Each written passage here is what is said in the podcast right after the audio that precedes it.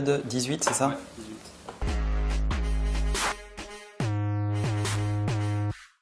Hello, hello, mon nom est Emmanuel Diaz et bienvenue dans Marche ou Crève, Marche ou Crève épisode 18, la seule émission qui vous parle de la mort du monde dans lequel vous êtes né. Bienvenue en 2016 et tout d'abord, tous nos meilleurs voeux pour 2016, pour cette euh, nouvelle année. Et euh, Romain, premier sujet dont on voulait parler avec Premier vous sujet. en 2016 Les résolutions. les résolutions, évidemment, puisque vous êtes certainement nombreux à prendre des résolutions en ce début d'année. Et euh, mon conseil à ce sujet est de n'en prendre aucune. Surtout, ne prenez aucune résolution 2016. Pourquoi ne prendre aucune résolution? Tout simplement parce que c'est la définition même d'une résolution que d'avoir attendu pour décider de se mettre à l'action. Et je trouve ça complètement idiot. En fait, il faut être dans l'agilité permanente. Je considère que euh, attendre pour euh, se mettre en action est une idiotie. Euh, prenez vos objectifs, prenez votre thématique d'objectifs de l'année, peut-être passez votre mois de janvier à écouter, écoutez vos collaborateurs, écoutez vos clients. Ça, ça peut être la bonne action de début d'année. Passez du temps à écouter. On vous a donné deux oreilles et une bouche, c'est pour écouter deux fois plus que vous ne parlez, à mon avis. Et puis ensuite, soyez focus sur les thématiques de l'année qui sont importantes pour votre business et mettez-vous en action. Découpez ce que vous, vous appelez vos résolutions en tâches de travail.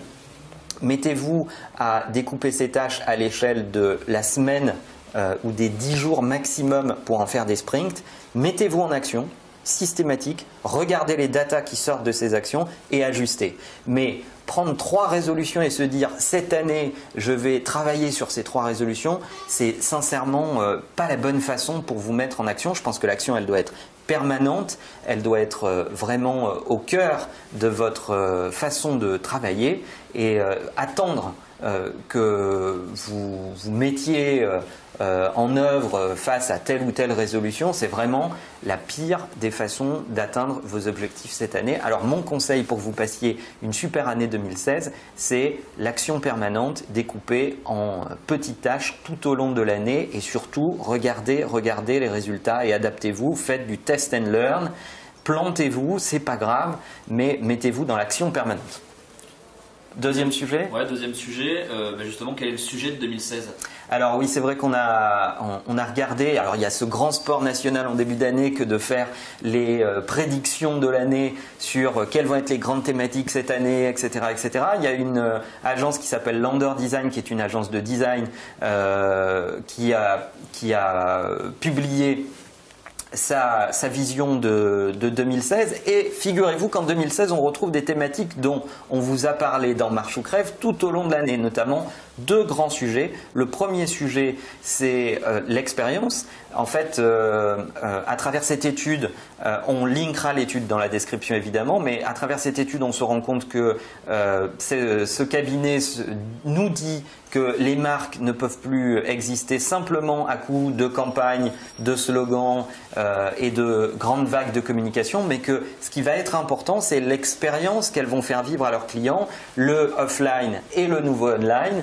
C'est leur claim dans cette étude. De notre côté, on dit souvent euh, il n'y a pas euh, de, de, de marque s'il n'y a pas de- d'expérience. Eh bien, c'est exactement ce que, ce que je pense va avoir lieu en 2016 cette année. Les clients, vos clients, vos consommateurs vous demandent des expériences qui dépassent euh, les frontières de simplement votre branding, simplement votre point de vente, simplement votre euh, communication. Ils veulent être en relation avec vous, ils veulent même discuter avec vous et il va falloir être capable de leur amener ces expériences-là. Et deuxième sujet qui arrive dans cette étude également, c'est vos collaborateurs. Le premier asset de votre communication euh, sont vos collaborateurs, nous dit euh, cette étude. Effectivement, si vous regardez Marche ou Crève, on vous en a parlé tout au long de l'année 2015 en vous disant il n'y a pas d'expérience client si vous n'avez pas d'expérience employée. Oui, la frontière entre la com interne et la com externe euh, est en train de s'effacer. Oui, vos collaborateurs sont les premiers ambassadeurs de votre marque. Et oui, vous devez démarrer vite un programme d'employee advocacy. On mettra le lien sur un article qu'on a écrit à ce sujet en 2015 pour ceux qui ne l'ont pas démarré. Et si vous devez décider de quelque chose en ce début d'année, intéressez-vous à, à ce sujet-là, mettez-vous en action sur ce sujet-là, euh, parce que euh, traiter vos collaborateurs comme des ambassadeurs de votre marque, c'est vous assurer que vos messages seront euh, plus vus, plus pertinents, plus engageants, et, et, ça va être un critère de succès dans vos initiatives cette année. Et tu as reçu un bouquin, il me semble. Exactement. Et d'ailleurs, euh, vous êtes nombreux à dire parlez-moi de bouquins que tu lis, etc., etc. Eh bien, je vous parle du dernier bouquin de Brian Solis, When Experience Meet Business, euh, ou plutôt When Business Meet Design. C'est ce qui c'est le titre, The Experience When Business Meet Designs. Euh, c'est le dernier bouquin de Brian Solis. Je crois qu'il n'est pas encore tout à fait dispo en France, mais vous pouvez le commander sur Amazon US. On remercie Brian de nous avoir envoyé ce bouquin. Thank you Brian for shipping this book, euh, si, euh, si Brian regarde Marche ou Crève, et, euh, et, on va le regarder avec attention. On l'a reçu hier, c'est un peu tôt, mais on a tout de suite vu qu'il y avait un soin particulier mis dans, dans l'expérience même autour du bouquin, avec beaucoup de travail sur le design du bouquin, la façon de présenter les idées, la façon de parler de l'interaction que vous avez avec les différents devices qui composent votre vie. J'ai trouvé ça assez intéressant et et, la façon dont on fabrique une expérience engageante avec euh, les gens. Je pense que ça va être un sujet intéressant à regarder et regarder ce que Brian raconte là-dessus. Ça va être, euh, ça va être intéressant. C'est son dernier bouquin. Il dit qu'il n'a jamais mis autant d'énergie pour construire un bouquin. Effectivement, je crois qu'il n'avait pas sorti de bouquin depuis au moins euh, deux ans. Donc, précipitez-vous sur ce bouquin. Je pense que ça va être un sujet majeur de l'année. Et cette année, on a un, invité. Pour bien commencer l'année. Exactement. On accueille Philippe, euh, qui, euh, qui, euh, qui, est aujourd'hui présent dans Marche ou Crève. On aura d'autres invités tout au long de l'année d'ailleurs, puisque ça fait aussi partie des remarques qui ont été les vôtres en 2015 d'avoir quelques invités ou de parler de, de, sujets extérieurs qui nous inspirent ou d'inviter des gens qui nous inspirent. Et Philippe, Présente-toi, dis-nous qui tu es euh, et, et, ce que tu as fait dans ta carrière. Ah, une belle carrière, Philippe Massot. Euh, donc je viens juste euh, effectivement de te rejoindre au sein de Imakina. J'ai plutôt un parcours dans le digital effectivement depuis 95. Euh, donc ça fait quelques années maintenant, euh, dans une première approche d'entrepreneur, puisque j'avais créé mon agence. Et puis euh, j'ai eu la chance de pouvoir vivre d'autres expériences, et particulièrement au sein d'agences, et parfois de belles agences.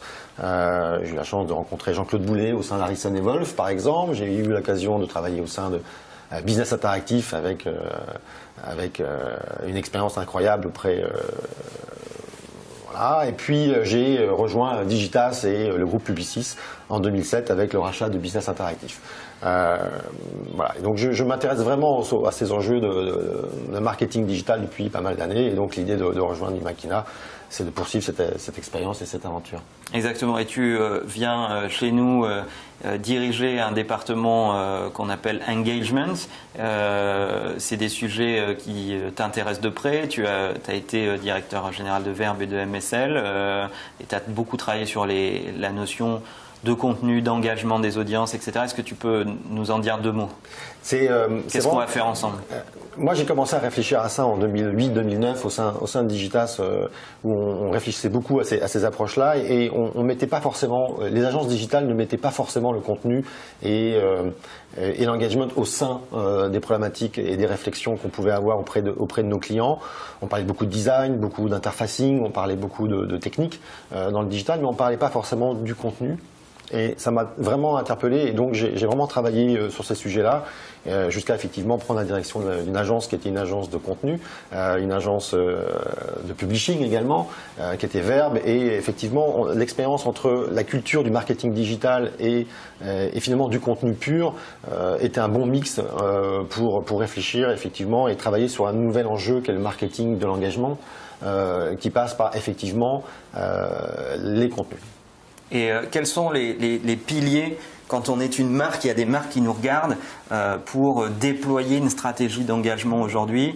Euh, ok, on est passé euh, d'un monde où l'interruption publicitaire existe encore et a son efficacité, mais ne suffit plus à elle-même pour engager ses audiences correctement. Comment, comment on fait pour engager ses audiences? C'est quoi les piliers fondateurs de l'engagement de ces audiences? Je crois qu'on a, on a besoin de tenir en haleine le consommateur aujourd'hui dans le temps, dans la durée, et que effectivement la publicité c'est des, des, coûts, c'est des coûts qui sont extrêmement performants, parfois très créatifs. une belle expérience de film publicitaire, ça existe évidemment, mais l'idée est vraiment de, de, tenir cette expérience tout au long, euh, je dirais, de, de, la vie, de la relation. Et donc, euh, effectivement, le premier pilier, tu parles de pilier, mais le premier pilier pour moi, c'est sans doute effectivement la capacité que les marques vont avoir à raconter des histoires, à mettre en scène ces histoires et à intéresser et à rendre attractif leur discours auprès, auprès de leurs consommateurs. Je crois que c'est vraiment les, le côté essentiel de, de, de, la chose. La deuxième chose, c'est que le deuxième pilier qu'on pourrait mettre en avant, c'est euh, sans doute la capacité des marques à créer de la conversation, à créer la conversation avec leurs consommateurs. Elles ont été longtemps habituées à ne pas discuter euh, et les consommateurs ont été habitués à ne pas pouvoir discuter avec les marques. Aujourd'hui, c'est possible et euh, je crois que les marques doivent maintenant travailler euh, cette idée de conversation à deux niveaux. Premier niveau, sans doute pour mieux étudier les publics qui sont les leurs, parce que finalement, dans les conversations, si on écoute ce qu'on dit, on comprend aussi un peu mieux le marché dans lequel on est. Donc ça, c'est plutôt la partie inside que les marques doivent absolument faire aujourd'hui, euh, c'est de comprendre ce qui est dit au travers des conversations euh, qui parlent soit de leur thématique, soit de leur marque propre. Et, la deuxième et on chose, salue Aline de Imakina Insight qui fait ça très très bien euh, tous les jours. Voilà, salut Aline. et puis euh, le deuxième, le deuxième aspect, c'est bien sûr de rentrer dans la conversation et de créer euh, cette conversation avec les consommateurs qui sont en attente d'échanges et de partage avec les marques. Et je crois que c'est important que les marques soient dans, ce, dans cette, dans cette dynamique-là. Et puis la data, quoi. Et puis le troisième point, c'est le troisième pilier, effectivement, Manuel, c'est euh, la data, c'est-à-dire qu'aujourd'hui, on utilise beaucoup d'outils, beaucoup d'outils sont à disposition, des outils parfois gratuits, parfois payants, peu importe les outils. En tout cas, on a beaucoup d'outils à disposition qui permettent de mesurer un certain nombre de choses.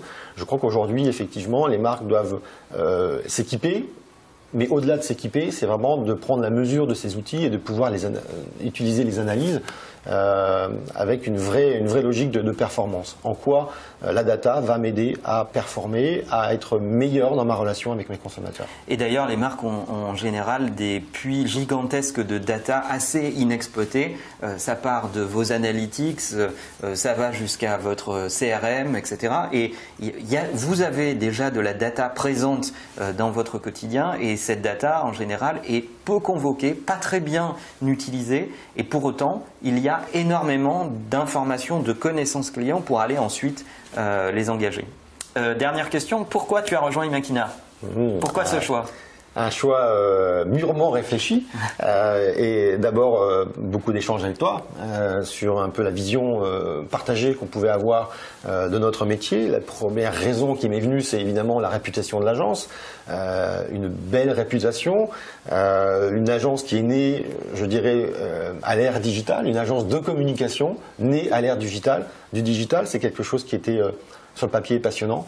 Euh, en tout cas moi qui m'a donné euh, très envie parce que euh, même si on a une culture du marketing digital, je me sens aujourd'hui absolument agnostique aux outils.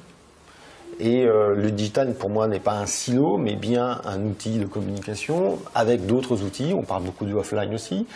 peu importe. L'idée c'est de pouvoir construire un projet d'agence de communication à l'ère de la communication digitale. Et je crois que c'est ça qui m'a intéressé dans la réputation et dans la marque Imakina. La deuxième, euh, deuxième, c'est aussi la notion de, euh, de groupe intégré euh, que tu mets en avant souvent avec les agences du réseau Makina, c'est-à-dire bah, la Belgique, la Hollande, la Suisse, qui forment la Turquie, un, la Turquie qui forment un vrai, un vrai, un vrai groupe intégré. Et l'intérêt pour moi qui ai vécu des expériences dans, dans, les grands groupes, l'intérêt c'est que ces, ces, agences qui constituent le groupe Imakina aujourd'hui sont des agences euh, partenaires qui travaillent ensemble dans un seul objectif, c'est la performance vis-à-vis -vis des clients. Mmh. Et puis, euh, le troisième point, c'est sans doute un, un point qui, moi, me passionne. J'adore le sport, donc euh, le challenge est quelque chose qui fait partie de, de mon ADN. C'est de rejoindre une agence qui, euh, aujourd'hui, est sans doute un des acteurs, les derniers acteurs indépendants de la communication digitale. Et je crois que c'est extrêmement challenging de pouvoir travailler sur ces aspects-là et de se dire que face à nous, maintenant, on a des, des groupes constitués, des grands groupes, des grands réseaux qui sont face à nous. Et, et nous, on a cette chance aujourd'hui de pouvoir euh, lutter contre ces, ces- ces grands réseaux. Eh bien, bienvenue Philippe. On vous souhaite encore une fois une bonne année 2016. Le monde change, il change vite et on aimerait bien qu'il ne change pas sans vous. À bientôt.